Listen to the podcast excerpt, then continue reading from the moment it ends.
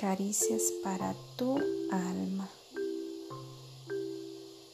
Esas que solo podemos encontrar en aquel libro que nos habla, que traspasa nuestro corazón como espada de dos filos y que nos transforma, que nos liberta,